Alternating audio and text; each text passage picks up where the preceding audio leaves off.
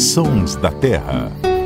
Olá, seja muito bem-vindo. Esse é o podcast do Terra da Gente, em parceria com a Rádio CBN. Eu sou Marcelo Ferri, jornalista, repórter do Terra da Gente, e aqui comigo estão minha colega Ananda Porto. Tudo bom, Ananda? Tudo bem, Ferri. Sempre bom estar aqui com vocês para falar da nossa natureza. Igualmente. E também o biólogo Luciano Lima. Como vai, Luciano? Tudo bom, Marcelo? Tudo bom, Ananda? Prazer enorme estar aqui com vocês e mais um Sons da Terra. E um oi especial para todo mundo que está aí nos ouvindo. Meus amigos, a primavera já começou e no mundo das aves o amor está no ar. Em boa parte do Brasil, especialmente no Sudeste e no Sul, o fim do período mais seco, os dias mais longos, a florada das plantas e o aumento da temperatura são estímulos perfeitos para que a maioria das aves comece a namorar. E para muitas delas, a conquista começa pelo canto. Esse aí é o Sabiá Laranjeira que já começou a cantarolar e paquerar por aí Luciano Lima, a sedução é uma das funções mais importantes do canto de uma ave? Exatamente, Ferre. É, a vocalização aí a gente costuma ouvir muito mais agora nessa época do ano, porque exatamente coincide aí com a época reprodutiva das aves, especialmente aqui na região centro-sul do Brasil, né? Sudeste, sul, centro-oeste. É, exatamente por conta dessas mudanças aí no clima e todas as mudanças que a, a, primavera traz, mas na verdade isso começa um pouquinho antes da primavera, né? Quem tá ouvindo o Sabiá aí já deve estar tá ouvindo ele há algumas semanas e nesse momento a gente já tem até Sabiá fazendo ninhos, mas eles estão aí, então eles usam a vocalização tanto para atrair um parceiro, é, a parceira no caso, né? Porque é o macho que vocaliza no caso dos sabiás incessantemente quanto para demarcar o território também, expulsando aí eventuais rivais. Ó, esse canto aqui é meu, sai para lá, ó como é que eu canto bonito, não é bom você vir mexer comigo aqui não. Então essa a vocalização tem essa função dupla aí na, na estação reprodutiva, né? E é exatamente isso, é, é cantar para conquistar. É, e a gente começa a refletir como é importante o canto, né? Porque dele também depende a sobrevivência da, da espécie, a perpetuação da espécie, porque se não namora, não se reproduz e a espécie acaba, né? Então, é uma função vital mesmo, a gente pode dizer, para as aves o canto. O Ananda, eu citei aí o sabiá laranjeira logo no início do programa, outros sabiás também estão cantando pra caramba. Hoje de manhã acordei às 5 horas da manhã com o sabiá cantando na janela da minha casa. Mas são inúmeras espécies que estão cantando também mais nessa época de primavera. Qual que é o seu preferido? Nossa, escolher um preferido é sempre difícil, mas é, realmente os sabiás eles são, eles marcam presença, o despertador natural dessa época, né? Tanto sabiá laranjeira, sabiá barranco aqui na TV, logo cedo eles já já estão vocalizando e super alto, uma melodia bem bonita. E eu acho que o Sabiá ele é um, um símbolo aí também desse, dessa chegada da nova estação.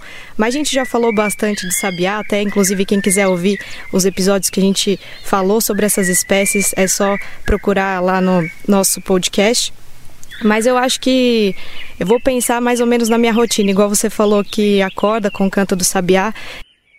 Eu acordo com o canto da corruíra, que está cantando muito alto e super cedo. E parece até assim que o dia já amanheceu, porque às vezes está escuro e, a corruíra já está vocalizando. E é um canto que me marca bastante. E à noite, né, porque em casa, apesar da gente falar em primavera e pensar em vocalização, normalmente a gente associa ao amanhecer, ao período que está com sol, né? Mas como às vezes eu chego em casa à noite, isso também me marca, que é o canto da corujinha do mato que normalmente é final de agosto, agora para setembro fica bem forte, é bem legal porque dá para ouvir a vocalização, a vocalização de contato, porque é um casal que está lá. E também até o, o Bacurau já começou a cantar, então, mesmo que de longe, né, são sons que vão compondo aí essa nova estação, essa mudança, e acho que faz parte aí da nossa memória afetiva. Se a gente não tivesse calendário, acho que daria para imaginar que seria esse período justamente porque as aves marcam presença, assim. E Luciano tem algum preferido? Porque eu tô falando de duas, né, do quintal da minha casa até aqui na TV, mas o Luciano ele gosta de humilhar, né? Como o quintal dele é maior, tem mais espécies, com certeza ele vai ter outros cantos diferentes e preferidos por aí. é, aqui, aqui, tem muito bicho mesmo. Aqui já começou a, a cantoria. É, E eu tenho alguns relógios também aí.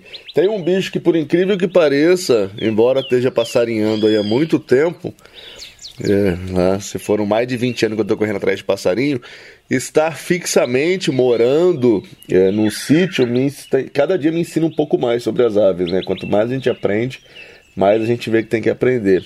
E um bicho é, que eu que antes eu não tinha ideia é, que cantava muito mais, eu achava que cantava o ano inteiro, mas um bicho que fica quieto aqui quase a maior parte do ano e só vai vocalizar bastante no finalzinho do inverno, na primavera agora, é o trinca-ferro, que era uma ave que para mim vocalizava um ano inteiro e aqui em casa eu aprendi, pelo menos nessa região aqui, que ele vocaliza principalmente agora nessa época do ano. É um reloginho marcado mesmo da estação reprodutiva. Mas além do trinca-ferro, já que você falou duas, eu vou falar um outro que é um dos meus cantos preferidos e praticamente só dá para ouvir agora nessa época do ano, que é o Sabiá Una. Esse canto aí que vocês estão ouvindo, que para mim é um dos cantos mais incríveis das aves da Mata Atlântica, sempre me leva para lugares bons. Além do canto ser bonito, o bicho é maravilhoso, né? Um sabiá preto, né? Ele é lindo. É, do, do olho amarelo, do, em volta do olho, né? Do, do anel amarelo, pata amarela, pico. É um bicho lindo, é um bicho lindo mesmo. Já corre lá no nosso Instagram, arroba Terra da Gente, para ver foto dessa, dessa espécie.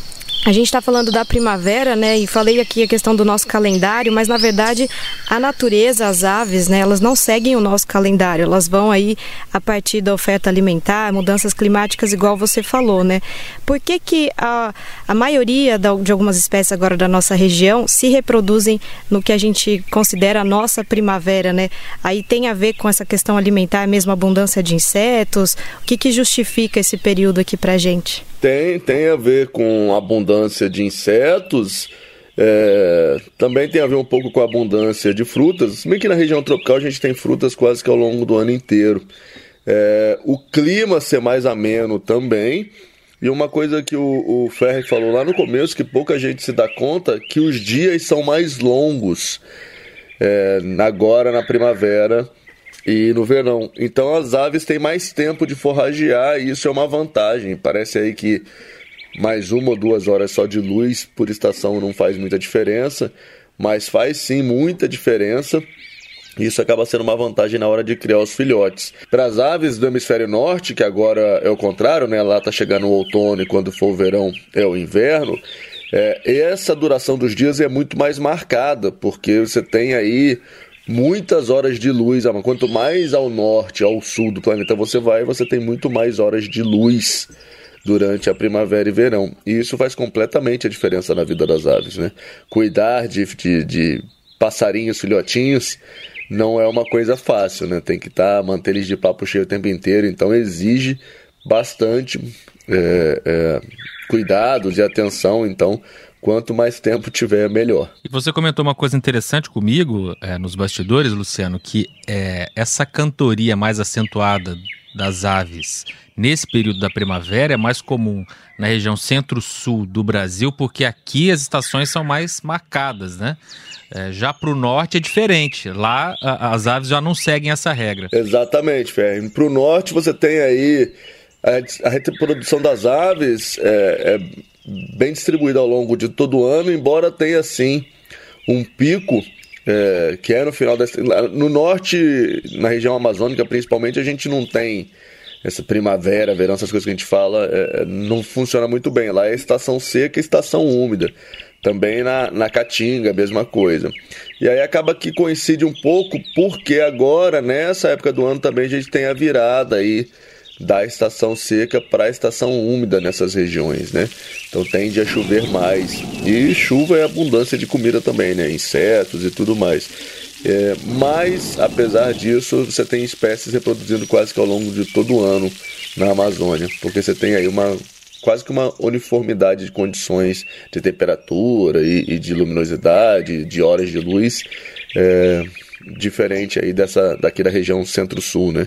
que é muito mais marcado. E quanto mais ao sul você for, mais marcado é, né? Realmente. Bom, a Nando e o Luciano, que moram na roça, falaram aí das suas espécies preferidas, né? Eles estão no meio do mato, são privilegiados. Eu que moro na cidade vou falar de um bicho bem urbano, que está cantando bastante também agora com o início da primavera, que é o tico-tico. Ele é um dos passarinhos mais comuns, né, na cidade. Muita gente até confunde o tico-tico com o pardal, mas quando canta aí acaba qualquer dúvida. Ele, o tico-tico, nessa época vive estritamente aos casais e é fiel a um território. O macho canta tanto para conquistar a fêmea quanto para defender esse território da aproximação de outros machos. E aí faz um ninho que é no formato de uma tigelinha aberta, assim bem rala, de capim seco e raízes. A fêmea coloca de 2 a 5 ovos e depois de duas semanas os filhotes nascem. O pai e a mãe cuidam da prole e com menos de 20 dias de vida os filhotes já abandonam os ninhos. Você com certeza já ouviu esse bicho em algum lugar.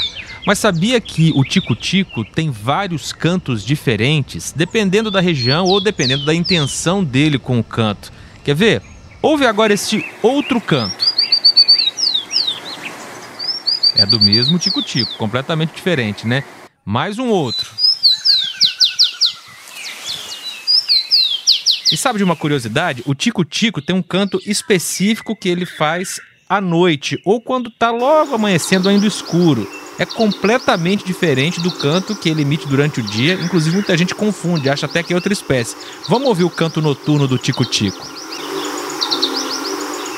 Olha, é muito difícil gravar esse canto noturno do Tico Tico. Quem mandou essa gravação pra gente foi o Márcio Happening. Muito obrigado, hein, Márcio, pela colaboração. Não, você falou do canto noturno, eu estava até esperando mencionar isso, porque ontem eu ouvi também o canto noturno do Tico Tico. Uma vez eu conversei com o Luciano sobre isso, porque é ainda meio um enigma, não sei se já foi decifrado o motivo dele cantar à noite, né?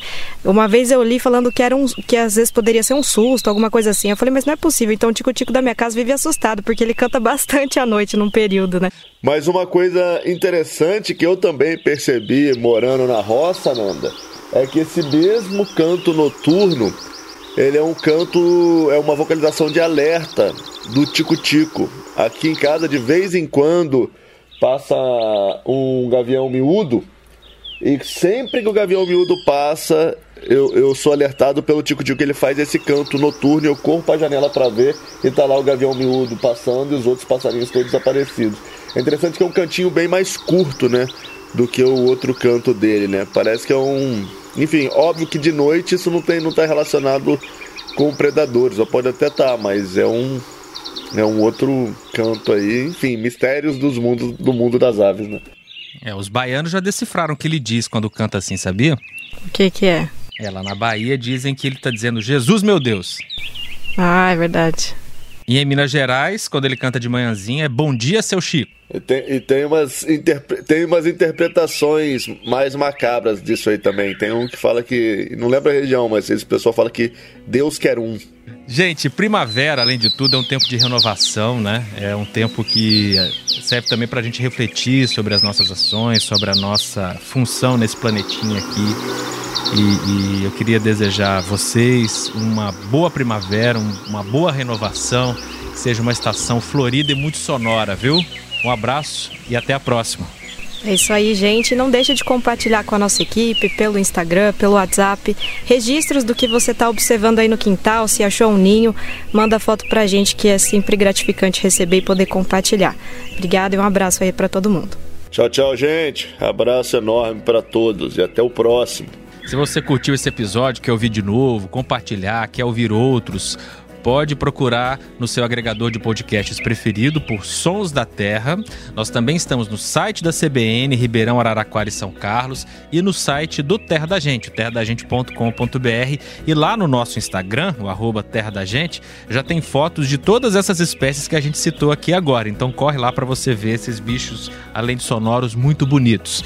A edição e sonorização foram do Samuel Dias e hoje aqui no estúdio da CBN com apoio de Alexandre Campos, o Maguila. Um abraço. Thanks.